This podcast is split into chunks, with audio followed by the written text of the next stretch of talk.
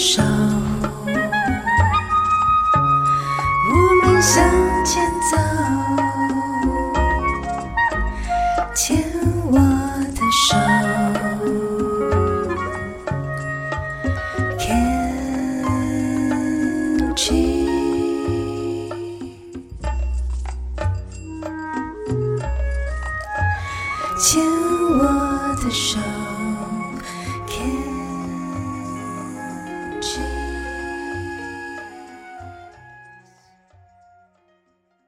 牵手之声，跟着佩霞学快乐。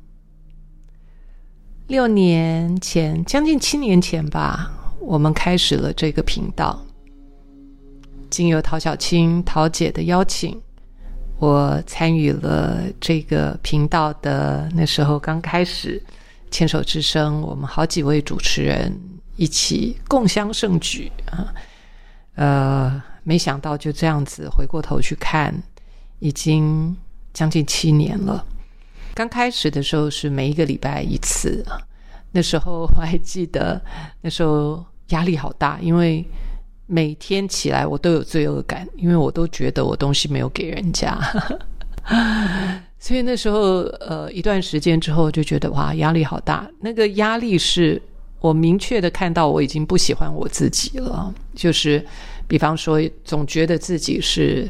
呃，这个拖延症啊，就是那个拖延那件事情，让我自己非常的不开心。所以我解决这个问题的方式，就是我跟陶姐提出来了我的困扰啊，还有我觉得，呃，我在当时我并没有办法克服那个问题。六年前的话，现在回过头去看，这个七年之间，我也真的成长好多，呃。回过头去想，我念完我的博士，对啊，那时候我我也正在筹，就是在筹着那些我的论文啊。二零一六年，现在回过头去想，二零一六年，对，那时候我准备要开始弄我的论文，博士论文，我到底该怎么办呢？呃，怎么样分配自己的时间？的确，我一直在大多数的时间。我以往，我到现在有些时候都是。那这次，我觉得是一个六十岁的，我六月八号生日嘛，所以我六十岁了。我觉得这个六十岁对我来说是一个很重要的一个门槛。那为什么我也不知道？我总觉得好像六十岁了啊。是个大人，要开始为自己负起责任来。在某一些事情上，有一些事情我我知道我的责任都负得很好，但是六十岁，我觉得我需要好好的为自己去想一想接下来我想要做的事。因为以往我大概都是非常的被动的，就是当别人有需要我就出现，当别人有邀请我就出现。我比较不是那个做计划、为自己做计划的人，因为。我总觉得计划赶不上变化，所以我就干脆就是呃，就是看风怎么吹，我就往哪里走。这样的日子我过了很多年，然后过得也不错。坦白讲，呃，这种逍遥自在，就是呃没有去想太多的这样的日子，我已经过了六十年了。虽然有一些推拖拉，在某一些事情上，我的确是没有那么喜欢自己，但是也都走过来了。我也就用我的方法。去面对了。那呃，在这七年将近七年的时间，我非常谢谢陶姐，那邀请我做这个这个节目，因为我那时候我就定调，就说，因为我想要学习快乐，所以我必须要待在那个快乐的思维当中。如果我要做这个节目的话，所以这个节目就会叫做跟着佩霞学快乐。那每一次我是怎么准备呢？我通常我都是坐下来，因为后来就变成一个四个礼拜一次，所以我就会坐下来回顾我这一段时间有什么事情是让我开心的。呃，我用这样的方式训练自己的大脑，训练自己的思维。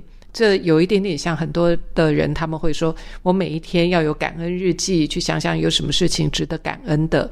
那对我来说，这跟着佩霞学快乐，就有一点点是这样的目的。对我来讲，然后把快乐的思维跟大家分享，让大家知道说我是怎么想事情的。那还好，基本上我是个快乐的人，所以我就把我自己的思维就跟大家分享。呃，回过头去看一看，大概也没有这个遭奸哈，没有走错，没有没有走岔路啊，一直都在这条道路上。然后现在来到了这个点上，就是我找到了我。自从我念完博士之后，我就发现那段时间的专心跟认真，是让我看到了我喜欢的那一面的自己。呃，很有趣。年轻的时候，我们并没有好好念书，必须要讲啊。年轻的时候有太多其他的因素，心理因素啦，环境因素啦，太多的呃，或者是想要交男朋友啊，反正就是就是很多其他的因素，我并没有好好念书。那现在回过头去想想看，也是了。那时候就很希望能够有归属感啊，找一个呃，就是交男朋友啊，交朋友啊，亲密的呃朋友啊，这些都是在我成长过程当中希望去圆的梦。然后我也一一的都去做到了，包括呃，也试了婚姻，第一次的婚姻，然后生了小孩，然后又尝试第二个婚姻，就这一路走来。然后走入身心灵探索，回过头去看，当我喜欢现在的自己，过去的路都是对的；但我如果不喜欢我自己的话，过去的路都是错的。所以，呃，后来我就发现，说是的，我必须要走在这条道路上，就是越来越喜欢自己，越来越贴近自己，越来越爱自己，越来越照顾自己，越来越呃喜欢规划我自己想要的人生那这些都是。都是透过我的后来的学习，因为坦白说，我母亲也就是我的原生家庭，在这个部分能够给我的帮助并不大，但是我妈妈给了我很大的勇气，这倒是真的。妈妈全然的爱让我很有勇气，而且我妈妈本来就是一个，我觉得她就是一个先驱啊，很多事情在很早的时候就一个女性很勇敢的选择要生孩子，然后自己照顾孩子，即便辛苦。但是我们也就这样，呃，存活了下来，而且活得还不错啊。所以妈妈给我的就是一个好奇、勇敢、不怕、不怕苦难的的一个一个 spirit，一个精神。那非常谢谢妈妈。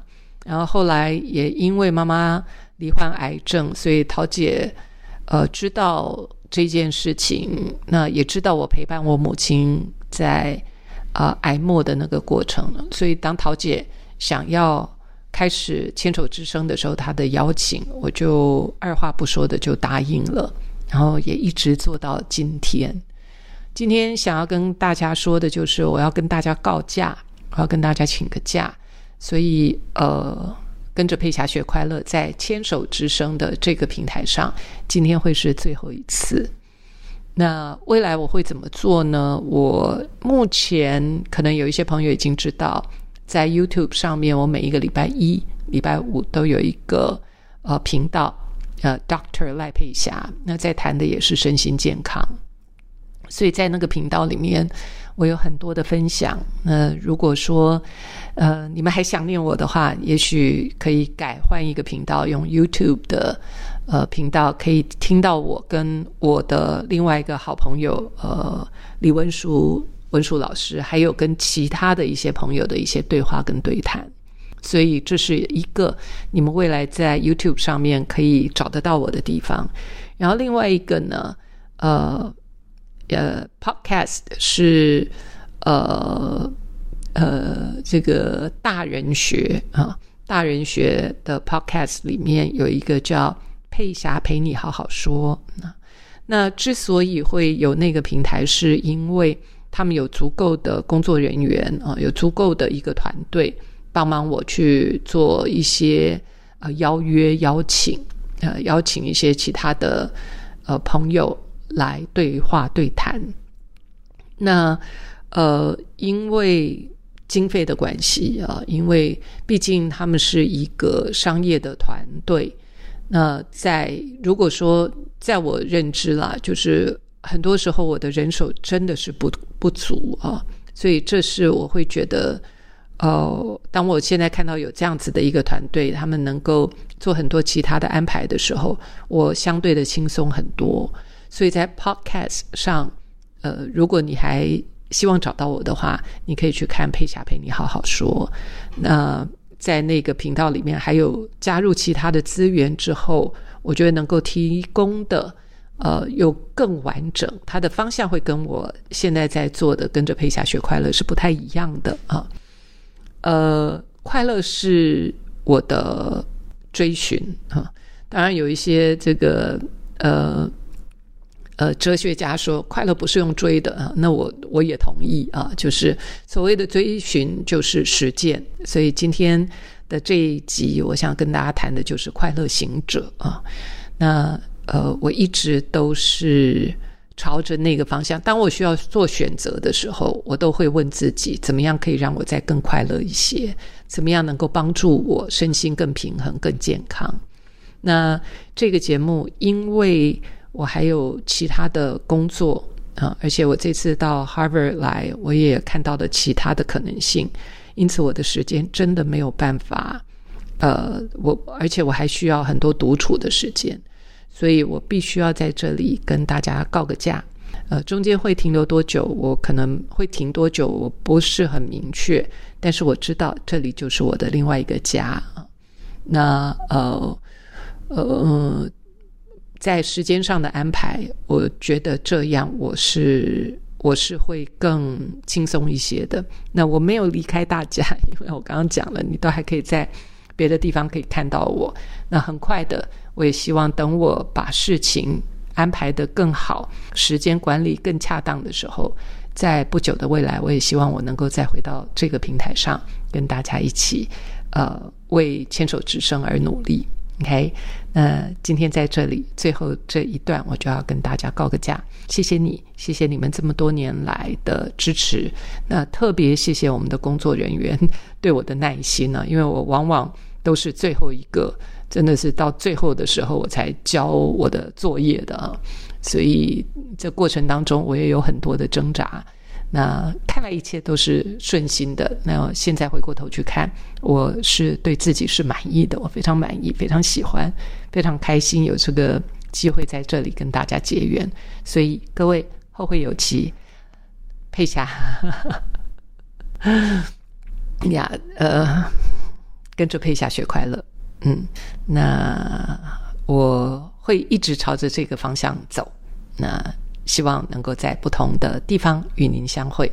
也许在路上看到我的时候，就告诉我说：“嘿，我也是你的忠实听众。”那对我来说就会是很大的鼓舞跟鼓励了。All right，我们下次见，后会有期。Love you all，bye。